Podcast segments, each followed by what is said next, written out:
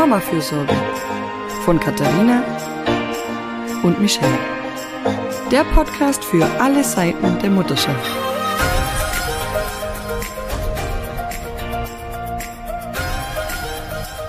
Hallo und willkommen zu einer neuen Folge des Mama-Fürsorge Podcasts. Wir haben heute wieder einen Gast, das ist Sarah Zöllner. Sie ist freie Journalistin, Bloggerin und Autorin schreibt vor allem über die Vereinbarkeit von Familie und Beruf, über Fürsorgearbeit und die Stärkung von Alleinerziehenden. Und sie hat zusammen mit Aura Riedel ein Buch geschrieben, das heißt Mütter macht Politik. Das ist ein bisschen mein Thema und deswegen freue ich mich sehr, dass du heute da bist, Sarah. Hallo. Hallo, ich freue mich auch sehr. Ja, äh, auf jeden Fall super spannendes Buch. Ich habe es auch äh, hier in meinen Händen und ähm, habe es mit viel Freude gelesen. Äh, das Interviewformat, das ihr so gewählt habt mit verschiedenen ähm, wichtigen Persönlichkeiten, fand ich auch sehr cool. Und ähm, ja, ich würde wahnsinnig gern wissen, warum dieses Buch? Was war der Moment, wo, wo du oder Aura gesagt habt, wir, wir, müssen dies, wir müssen dieses Buch, genau dieses Buch schreiben. Warum braucht's dieses Buch? Ja, warum braucht es dieses Buch? Ähm, wir sind beide Mütter. Das vielleicht so vorab. ja. ja. wir wissen quasi, wovon wir sprechen. Ähm, wir haben Sehr auch noch relativ kleine Kinder. Und ähm, ich muss selbst sagen, ich bin eigentlich durch meine Kinder ähm, politisch geworden, wenn man so will. Also habe ein gewisses politisches Bewusstsein ähm, bekommen. Äh, mhm. So dieser Klassiker. Man tappst da so rein äh, und irgendwann merkt man, oh, okay, so wieder in den Beruf einsteigen mit kleinen Kindern, ähm, irgendwie ähm, vielleicht auch unter der Geburt, äh, wie läuft das so, ähm, was für Erfahrungen macht man da und hm, was läuft denn da gut, was läuft vielleicht auch nicht so gut. Und mhm. ich habe ähm, inzwischen, mein größerer Sohn ist jetzt acht ähm, und das heißt, ich habe zumindest phasenweise wieder ein bisschen mehr Raum. Und ich hatte so die Idee, ähm, ich möchte ein Buch schreiben, das Mütter stärkt. Also so, das war so mhm. Ursprüngliche Motivation.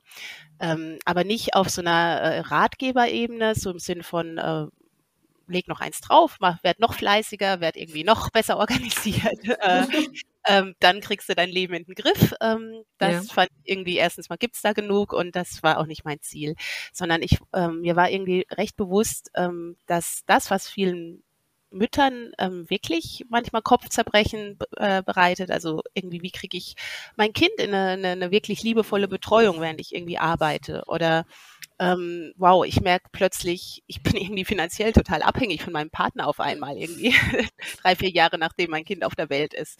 Ähm, dass das nicht irgendwie auf individueller Ebene einfach nur mit der einzelnen hm. Frau was zu tun hat, dass ich da irgendwie was komplett äh, falsch mache, mich mhm. irgendwie doof anstelle, sondern dass das wirklich Rahmenbedingungen sind, gesellschaftliche, die eben dazu führen, dass Mütter es wirklich mit der Geburt ihrer Kinder in vielen Bereichen echt schwieriger haben. Und, ähm, und das wurde mir selbstbewusst nach und nach und dazu wollte ich was schreiben. Und dann habe ich die Aura Riedel mit ins Boot geholt als Soziologin, habe sie einfach mhm. angequatscht, äh, weil ich mache ich gut. insgesamt oft, einfach, wenn ich irgendwie auf interessante Menschen stoße. Und bei ihr bin ich ähm, unter anderem durch ihren Blog, ich schreibe eben selbst auch in einem Blog, sind wir aufeinander aufmerksam geworden.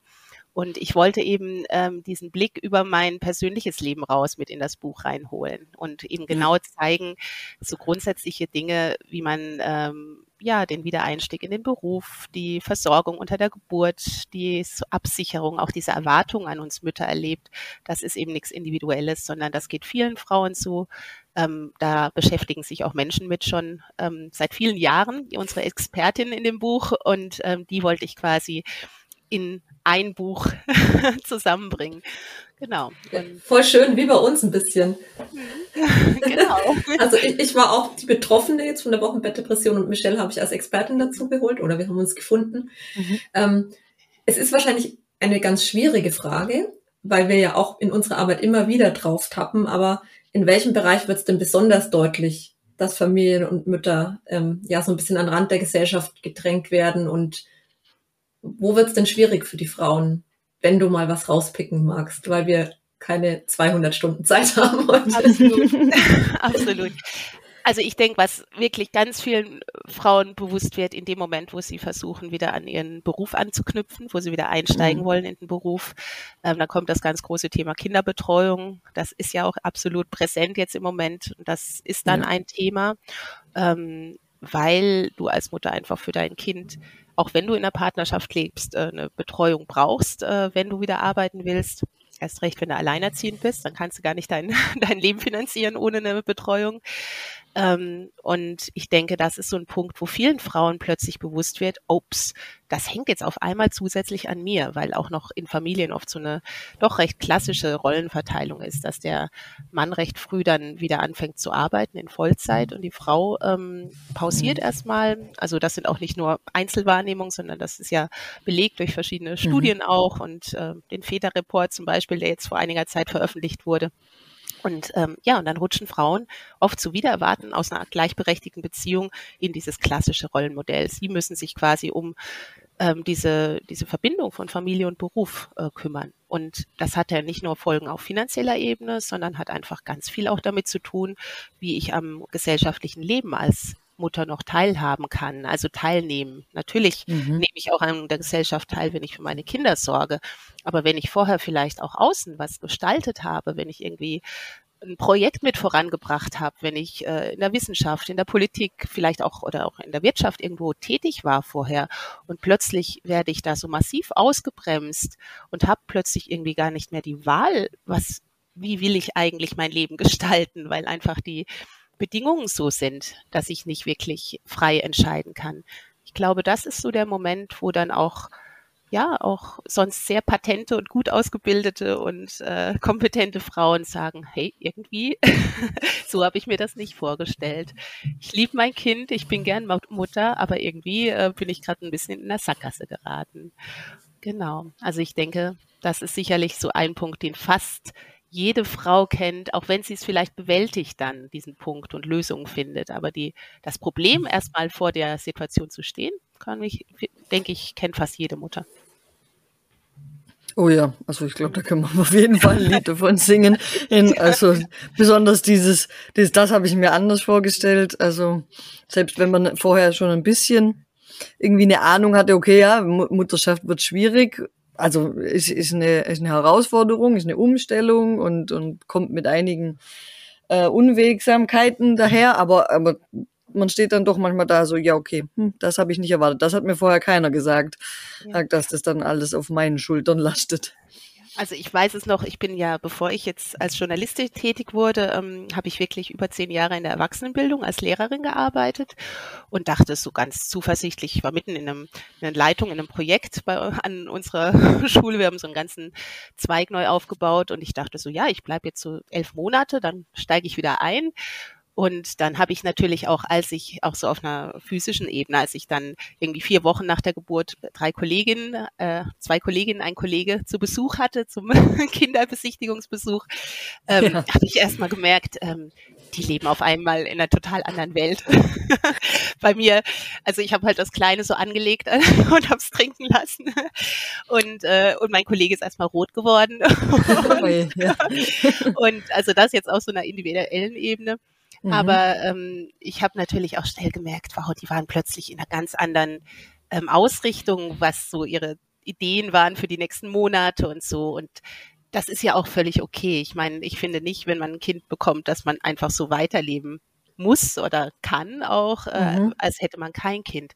Aber es wird halt schwierig in dem Moment, wo du dann so einen Unterschied erlebst als, als Frau oder vielleicht auch als Vater, im Endeffekt leben oft dann alle um dich herum das Leben eigentlich so weiter wie vorher und du selbst bist aus diesem Leben rauskatapultiert und hast eben nochmal angesprochen, hast eigentlich nicht mehr wirklich so die Wahl oft, wie möchtest du das weitergestalten.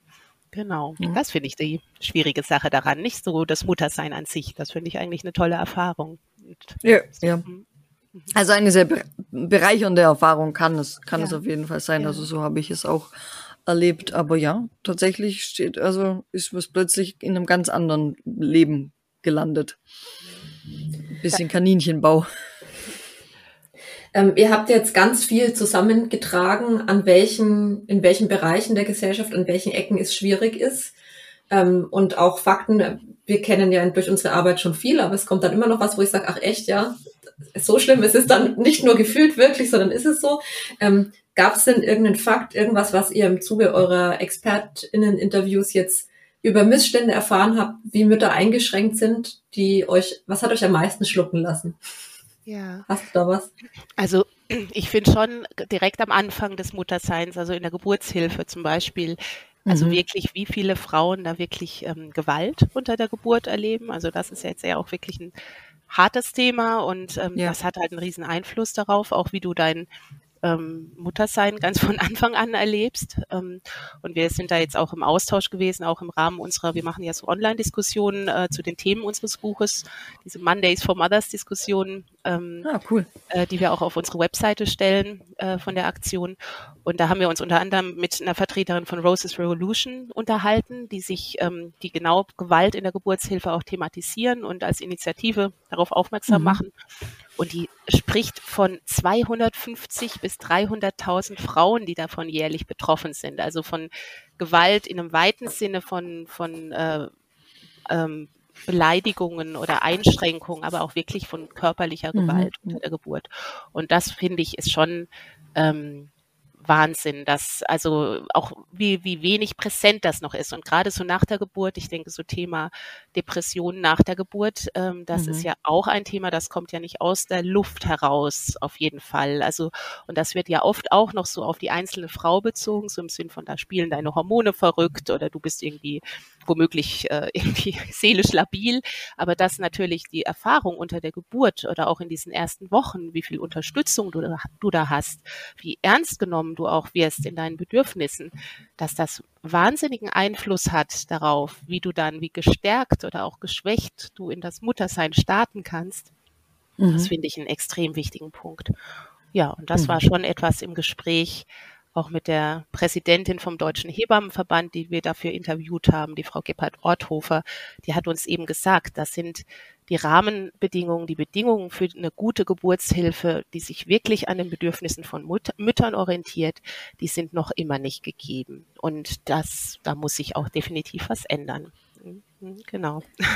Ich finde das auch immer so spannend, erschreckend. Spannend ist ganz falsches Wort. Ich finde es so erschreckend, wie hoch die Zahlen jetzt sind, was Erschöpfungszustände, Burnout, Depressionen bei Müttern gerade sind. Die, also man kriegt ja immer mal wieder neue Zahlen. Die werden gefühlt immer höher. Und ich habe mich, wie du sagst, ich habe mich so allein gefühlt. Ich dachte irgendwie mit meiner Wochenbettdepression am Anfang, ja super, ich bin die Einzige, die irgendwie nicht funktioniert, die es nicht hinkriegt.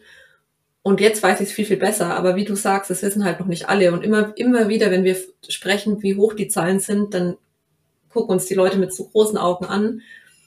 Absolut. Also, also diese Zahlen, die sind wirklich, ich finde die so alarmierend und finde es so wichtig, dass ich sage, da müssen wir auch was gegen machen, ne? weil da muss, müssen wir aktiv werden. Das ist so gefährlich für, für die Gesundheit. Das ist, das ist, ja, also ich bin da ganz, ich bin da auch so wütende, aber äh, und ich bin schon immer politischer Mensch geworden und bin jetzt noch viel mehr feministisch und so kämpferisch, seit ich Mutter bin, so wie du gesagt hast, ne, mit, mit meinen Kindern kam da etwas in mir auf, wo ich mich so ungerecht behandelt gefühlt habe, dass ich gesagt habe, so, mhm.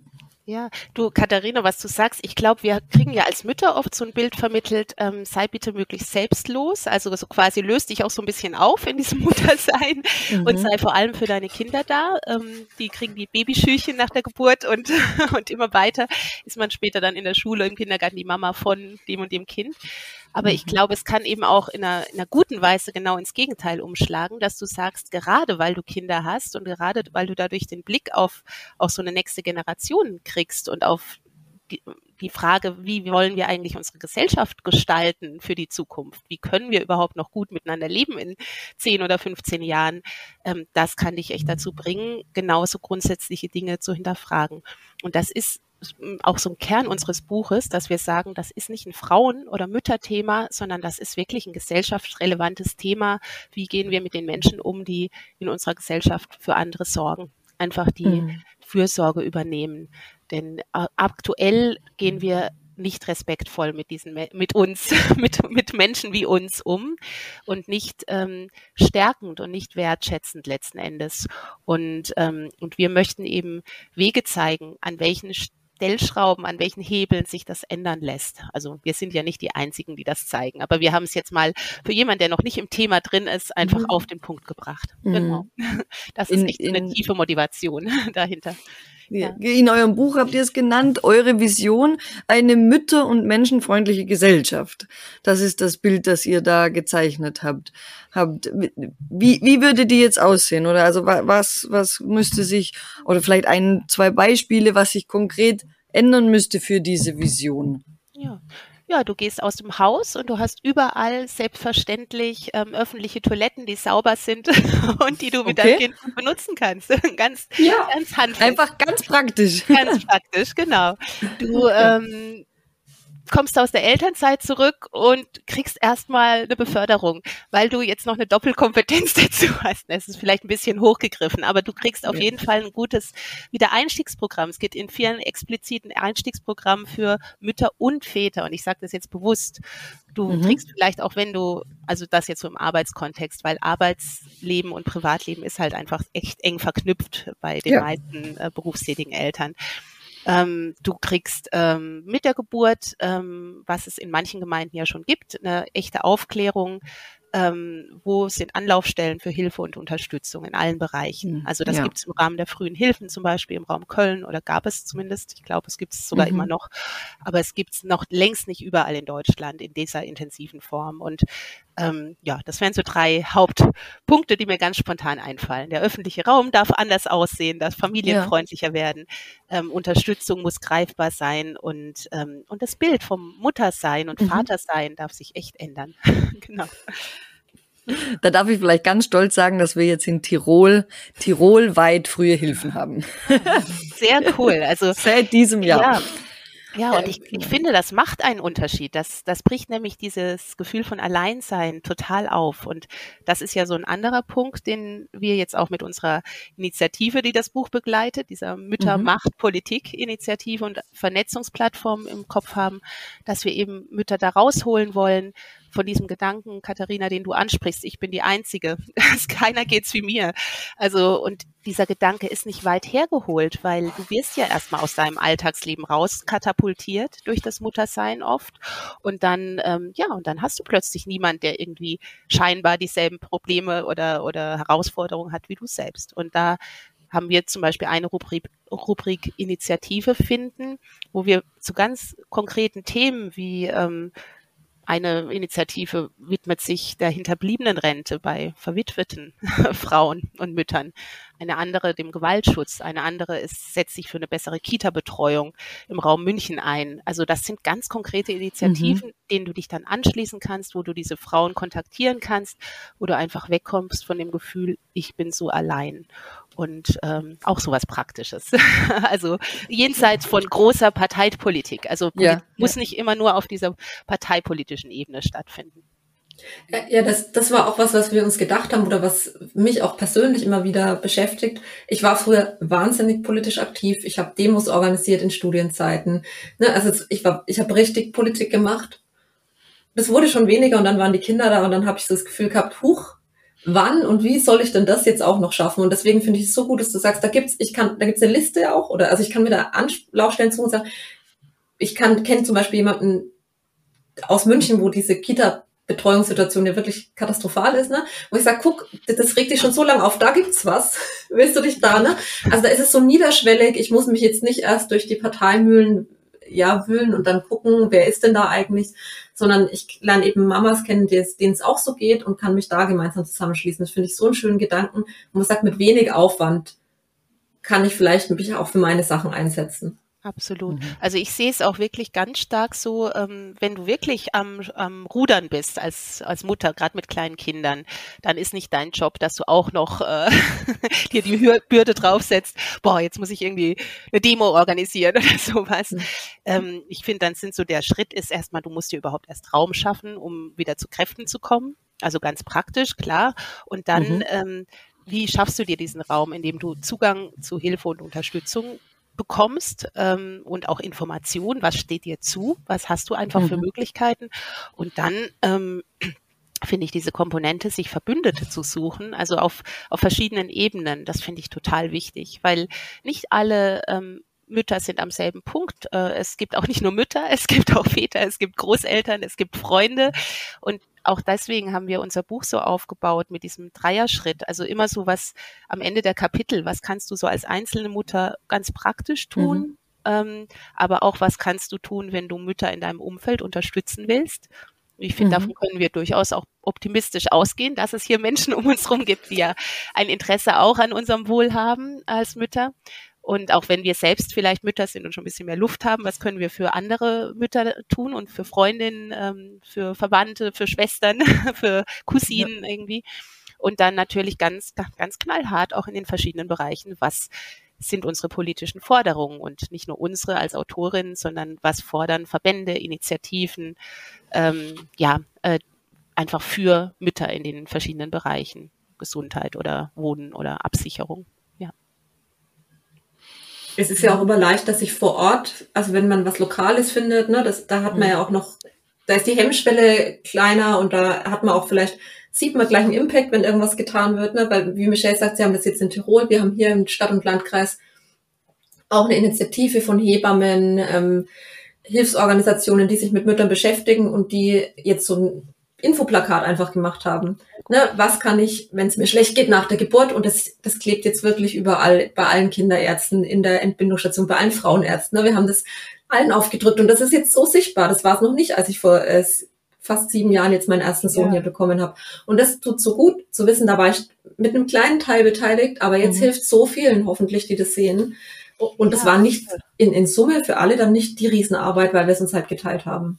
Ja, also sage ich auch direkt, äh, komm noch mal auf mich zu. Nee, wir nehmen euch mit auf die unter die Initiativen, die wir ja. vorstellen, weil ich denke, das hat auch dann etwas Ermutigendes, was weggeht von so einer ja doch oft sehr großen Schwere oder vielleicht auch fast so einem Ohnmachtsgefühl, dass man denkt, um Gottes Willen, was soll ich als einzelne Mutter, mhm. als einzelne Person denn da bei der großen Politik irgendwie verändern? Also muss ich da erst 500.000 Menschen mobilisieren, damit ich überhaupt nur eine Anhörung bekomme oder so? Ja. Äh, wie soll ich da was machen? Und ähm, ich möchte schon dafür nicht nur plädieren, sondern auch aus Erfahrung jetzt inzwischen sagen, man kann schon etwas bewegen. Und sei es, dass man andere Menschen zusammenbringt, das finde ich, kann sehr viel mobilisieren und bedeuten für auch die einzelne Frau. Und, und dass du einfach Informationen weitergibst und dass du, mhm. dass du aufklärst und genau, und dadurch einfach stärkst. Also und ja, aus ja. so einer Position kannst du anders handeln als Mutter. Einem auch. Thema auch Sichtbarkeit verschaffen, kann auch Absolut. schon einfach äh, beitragen. Ja. Und das gelingt. Also wir sind jetzt im Moment, wir haben jetzt, hatten Leni Breimeier, äh, ähm, die Sprecherin der mhm. SPD, ähm, Bundestagsfraktion äh, bei, in einem unserer Podcasts jetzt zuletzt zum Thema ähm, Gewaltschutz. Also das ist wirklich, da ist Interesse auf oberster Ebene auch da und ähm, allein dann in so einem Gespräch den Austausch zu haben, ich denke, da bleiben Funken, die gehen, die gehen weiter. Und ganz genau, ja. Und auch in Lesungen oder so sind wir jetzt im Moment äh, schon in Kontakt mit verschiedenen auch Parteien und so, also auch parteiübergreifend. Das ist uns wichtig in dieser Initiative auch. Aber da ist wirklich Interesse da und da multipliziert sich das natürlich auch, dass die Themen präsenter werden. Ja. Das ist schon cool. Also ist auch ermutigend. Voll. ja. ja. Total. Ich, ich denke auch, das ist voll, äh, total schön zu wissen, dass man auch eben als Einzelner irgendwie eine Kleinigkeit beitragen kann. Und, und ähm, wir hatten es ja in unserem ersten Buch, Die klügere Gebärb, als es um die Erschöpfung ging, war es auch so dieses Thema. Eigentlich, wir waren uns dessen bewusst und haben das auch gleich an den Anfang des Buchs gestellt, dass das ein Problem auf größerer Ebene ist, auf gesell gesamtgesellschaftlicher Ebene. Nur wie du sagst, dass man teilweise einfach auch in dieser, gerade in der ersten Zeit als Mama, so überfordert sein kann, so erschöpft, so alleingelassen, dass man sich erst Raum schaffen muss, erst Hilfe für sich allein auf individueller und ganz praktischer Ebene holen muss und eben sein Dorf aktivieren, den Partner, die Großeltern, die Gemeinde äh, ins Boot holen, sich vielleicht sogar professionelle Hilfe holen, um dann die Kraft zu schöpfen, um an diesem größeren Problem vielleicht dann einen kleinen Beitrag zu leisten. Ja. Und das, das, das sind nicht getrennte Dinge, ich, nicht kein Entweder-Oder, sondern das geht eigentlich Hand in Hand. Ich muss gut auf mich schauen und kann dann vielleicht aufs große Ganze oder die kleine, die kleine Gemeinde oder die größere Gesellschaft schauen.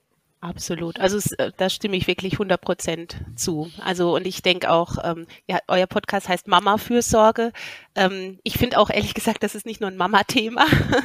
auch äh, es dürfte gerne auch einen Podcast geben, Papa-Fürsorge, mit dem Punkt halt, dass ja auch äh, Familien oft ganz anders funktionieren würden, wenn, wenn wirklich beide das zu ihrem Thema machen. Gell?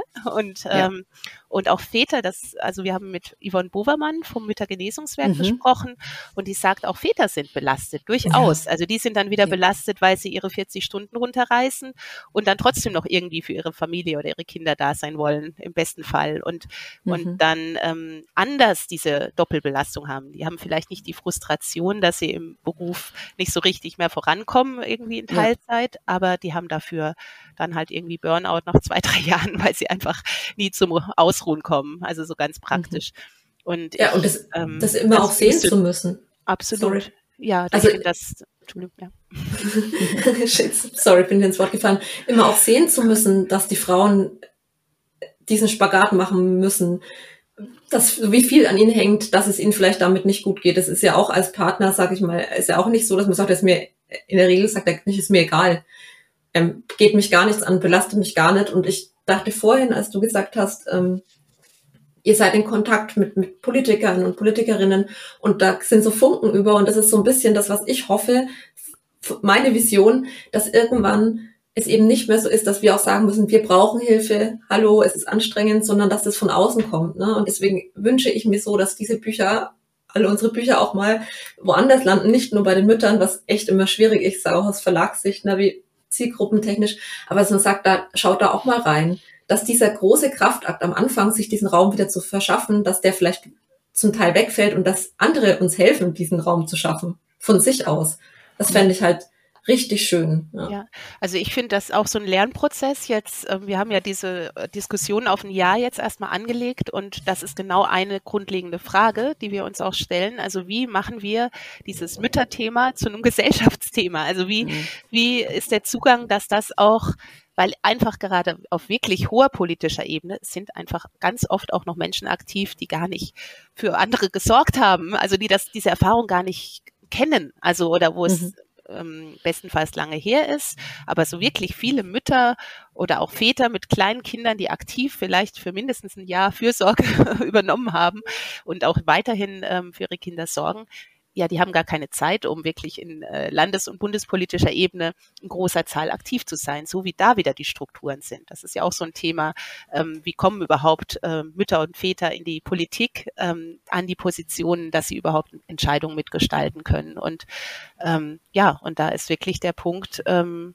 das muss sich natürlich da auch total ändern. Also, weil, genau, also von dem her tatsächlich ein, äh, ein Zugang zu den Menschen, die mhm. vielleicht nicht explizit betroffen oder, oder eben dafür interessiert sind, das ist auf jeden Fall der große Punkt, auch um wirklich im Großen was verändern zu können. Genau, ja. dass die Be Bewusstsein da dafür bekommen, ja.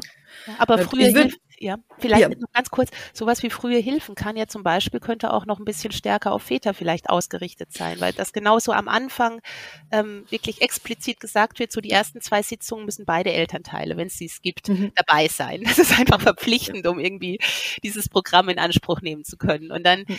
Ja, und dann ist vielleicht so ein kleiner Druck an der einen oder anderen Stelle auch sehr mhm. sinnvoll. Also also es wird tatsächlich, also ich kann nur für Tirol sprechen, von uns sehr, sehr angestrebt, dass die Väter immer in die eins der ersten Gespräche ja. involviert sind, damit sie auch da dafür Bewusstsein bekommen. Und, aber wir scheitern halt tatsächlich auch an der äh, an der Bereitschaft. Also wir wollten schon Vätergruppen starten und haben das auch gemacht äh, und sie eingeladen, dann daran teilzunehmen, weil wir auch sehen, dass die Belastungen für die Väter sehr äh, gestiegen sind. Und äh, da ist tatsächlich sehr geringe Bereitschaft noch. Also das ähm, muss man noch den Weg vielleicht irgendwie neu gestalten. Aber zur Papa-Fürsorge wollte ich eben noch sagen, also falls uns irgendein Papa zuhört oder auch jemand aus der aus dem Bereich, der mit uns über Papa-Fürsorge reden möchte, bitte unbedingt eine E-Mail an info@mamafürsorge.com, weil dann machen wir wahnsinnig gerne eine Folge zur Papa-Fürsorge. Und weil wir über Gewalt in der Geburtshilfe gesprochen haben, ganz am Anfang vom Podcast, also das ist ja auch etwas, was ich, wo ich wirklich mal für die Väter oder für Bewusstsein für die Väter schaffen möchte.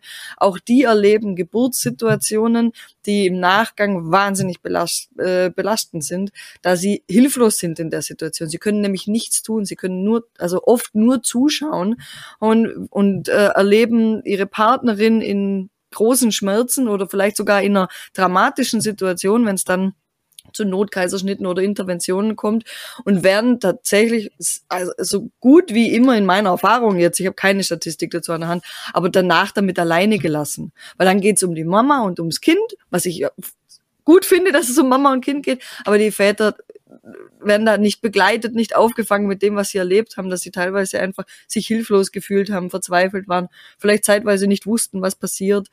Und da möchte, würde ich auch gerne an dieser Stelle einfach wirklich Bewusstsein dafür schaffen, dass man da auch hinschaut. Wie geht's denen mit der Geburt? Was haben die erlebt? Und wie kommen sie danach damit klar? Und auch die Männer, dass sie nicht immer das Gefühl haben, sie müssten danach komplett nur funktionieren.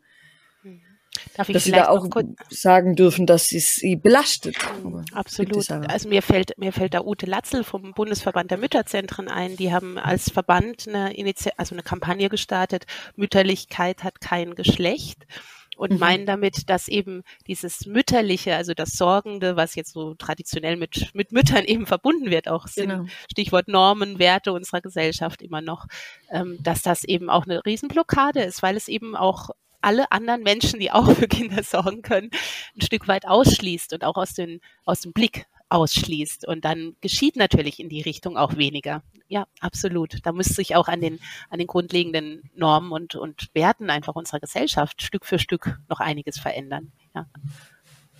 Genau, ja, dass man das nicht aus dem mhm. Blick verliert, dass ähm, ich, ich hatte es in irgendeinem Talk gelesen, ich weiß jetzt leider nicht mehr von wem es war, aber da war es eben, Fürsorge ist nicht weiblich, hatte sie gesagt. Das war das Zitat. Und da habe ich auch gedacht, ja, das, genau, wir, wir müssen das äh, auseinander dividieren. Genau. Ja, ich denke, ich bin ja so froh, wie viele Bücher und Diskussionen jetzt zu dem Thema immer wieder ähm, rauskommt, was es alles so neu dazu gibt. Ich denke mir immer, wir sind halt auch noch in so einer Bubble und genau das ist das, was ihr macht gerade. Ihr tragt das ganz arg raus das Thema, ne? Raus aus unserer Mama-Bubble, aus unserer, ja, vielleicht auch ein bisschen privilegierten Bubble, die damit äh, sich auch wissenschaftlich teilweise auseinandersetzt und so, sondern dass wir einfach da ein Bewusstsein schaffen. Und deswegen äh, freue ich mich riesig über eure Buch, über eure Initiative, die wir bestimmt auch nochmal, wir verlinken alles, genau, ja. was, wenn du noch was vorstellen magst, wenn du noch was sagen magst dazu, wo sollen die Leute hinklicken? wo finden ja. wir die Initiativen und die Aktionen? Ja, sehr gern. Also ganz aktuell heute ähm, könnt ihr zum Beispiel in unseren aktuellen Podcast reinhören ähm, von Mondays for Mothers. Wir haben das bewusst jetzt als Podcast umgestellt, anfänglich als Video auf YouTube. Ähm, dort mhm. findet ihr die Tonspur noch immer, aber ihr findet es auch über ähm, zum Beispiel, also sorry für die Werbung, Spotify oder so. Ja. Denn, ähm, ge genau.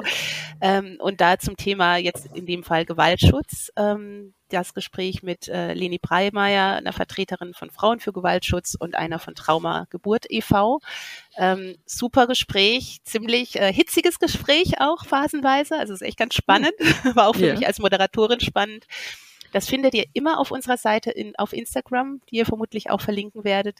Und mhm. wir haben auch eine eigene Webseite, auf der ihr uns über das Kontaktformular direkt kontaktieren könnt. Ähm, ähm, noch direkter geht's tatsächlich über Instagram. Äh, schreibt uns einfach ein paar Sätze und wir reagieren möglichst zeitnah, ähm, weil das eben auch ein Teil unserer Idee ist, dass wir mit echten Menschen das Projekt machen, sichtbar sind auch als Personen hinter dem Projekt und uns wirklich ernsthaft über konstruktiven Austausch und weitere gemeinsame Projekte freuen. Also wir sind eine echte Vernetzungs- und ja, Vernetzungsinitiative, die wirklich Menschen zusammenbringen möchte auch. Ja, mhm. also herzlich willkommen. Instagram, Webseite sind die Hauptanlaufstellen. Ja, schaut vorbei. Also www.mütter mit ue-macht-politik.de. Ja, das und ich kann vielleicht noch natürlich unser Buch empfehlen. Also auf unserer Webseite finden manchmal auch, äh, äh, sind auch Veranstaltungen angekündigt, so äh, wie Lesungen oder wenn ihr uns irgendwo in einem Podcast wie eurem zuhören könnt. Ganz genau. Also äh, ja, macht euch ja. selbst einen Eindruck, macht euch selbst ein Bild, sehr gerne. Unbedingt, ja. Mütter macht Politik, ein Aufruf, kann ich sehr empfehlen. Und wir haben die super tolle Nachricht, wir können auch eins verlosen. Also wer uns gehört hat, jetzt bis zum Schluss, bis Minute, weiß ich, 35 oder so durchgehalten hat, hat, hat jetzt die Chance, äh, uns eine E-Mail zu schreiben. Und zwar verlosen wir ein Exemplar Mütter macht Politik. Äh, teilnehmen man aus Österreich und Deutschland. Und, und schreibt uns eine Mail, info at mamafürsorge mit ue.com und bis spätestens 15. März könnt ihr in den Topf wandern und äh, am 16. werden wir dann verkünden, wer gewonnen hat. Das findet ihr dann auf Instagram. Ähm, wer keine weitere Folge mehr verpassen will von unseren Themenfolgen oder unseren Mutterschaft weltweit Folgen, folgt uns bitte auf Instagram oder Spotify, macht die Glocke weg, damit ihr immer gleich informiert werdet, wenn wieder eine neue Folge da ist. Und wir schauen, dass wir noch ganz viele andere spannende Gäste zu noch coolen Initiativen und Themen einladen, damit ihr da das in die Welt tragen könnt und ein Teil der Bewegung sein könnt. Und vielen, vielen lieben Dank, Sarah, für deine Zeit, deine Auskünfte, deine Initiative, dein Engagement. Danke, dass du da warst. Ja, ich danke euch herzlich für die Einladung. Okay, ciao. ciao. Ciao, bis bald.